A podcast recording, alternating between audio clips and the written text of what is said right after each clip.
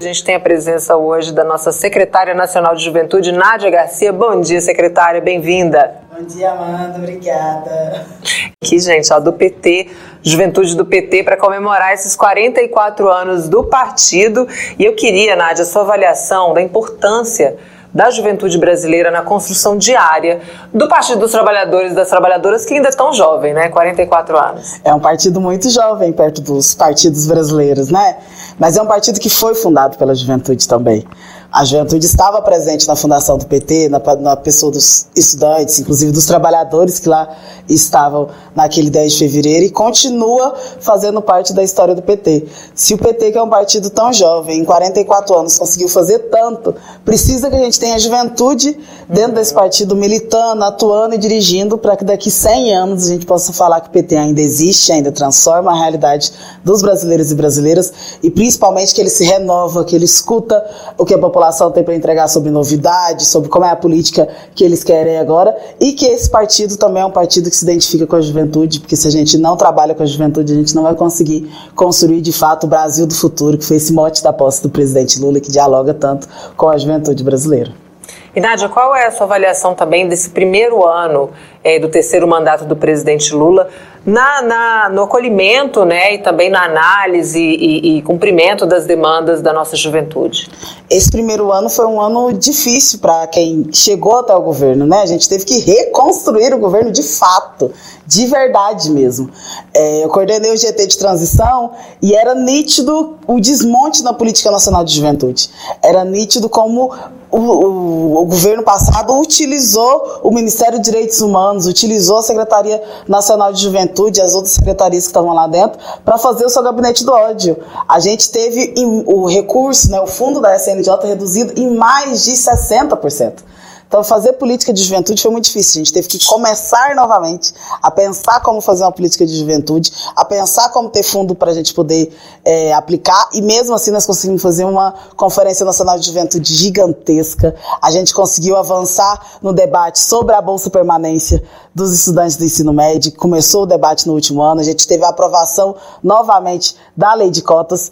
Então, mesmo num ano tão difícil que a gente teve que recomeçar a fazer política nacional de juventude, porque nos últimos últimos anos não aconteceu, a gente ainda conseguiu entregar muito, e isso ainda ouvindo a juventude brasileira numa conferência nacional de juventude enorme, e que a gente teve avanços muito grandes nas pautas aprovadas que agora vão virar políticas públicas. Com certeza. Olha essa mensagem aqui é, da Josi Negreiros, né? Ela falou que o PT precisa muito desses jovens é, a experiência e juventude farão juntos né, o nosso partido muito maior.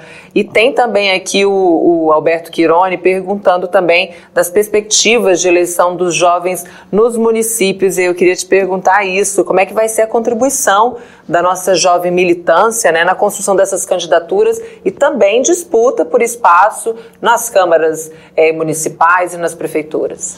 A gente tem hoje o maior número de jovens vereadores da história do PT. Em 2020, a gente elegeu mais de 560 jovens vereadores pelo país todo.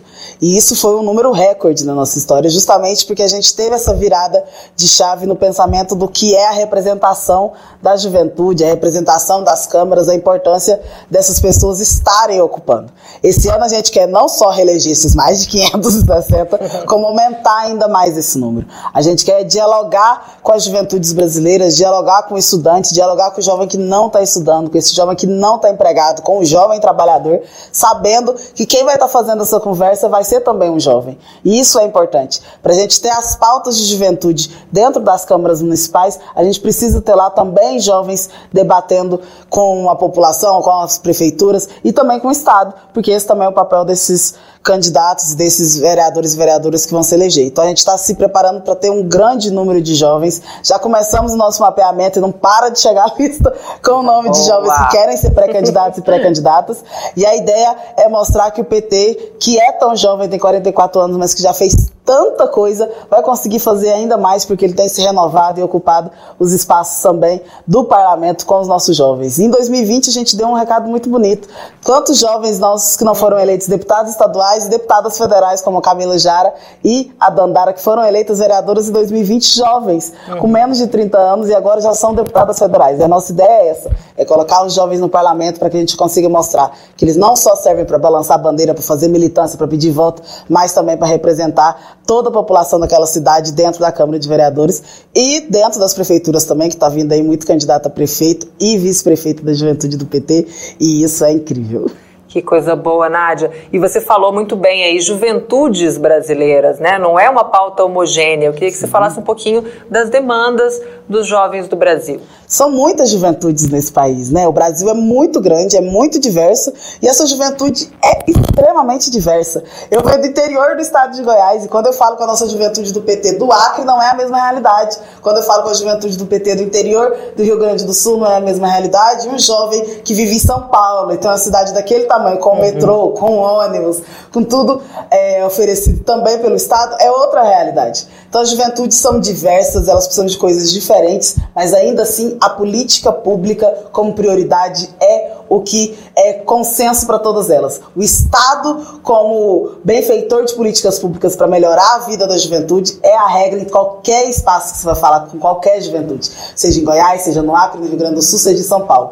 O Estado precisa prover oportunidade, precisa prover educação, trabalho, lazer, cultura, momento de descanso e a certeza de que a comida vai estar no prato. E para isso a gente precisa ter um SNJ, a gente precisa ter um ministério, a gente precisa ter uma presidência que saiba trabalhar com as políticas públicas de juventude. Que bom que a gente voltou, porque agora a gente tem. Muito bem, Nádia. Aqui, ó, o Vinícius Daniel fala: Nádia, nosso orgulho da juventude petista, que a Jos Negreiros também diz que é um prazer imenso é, te ouvir, ter aqui com a gente. Parabéns pela sua atuação junto à juventude petista. Eu queria te convidar para a gente encerrar essa edição de hoje, agradecendo aqui a participação de quem ficou até agora acompanhando o Jornal PT Brasil.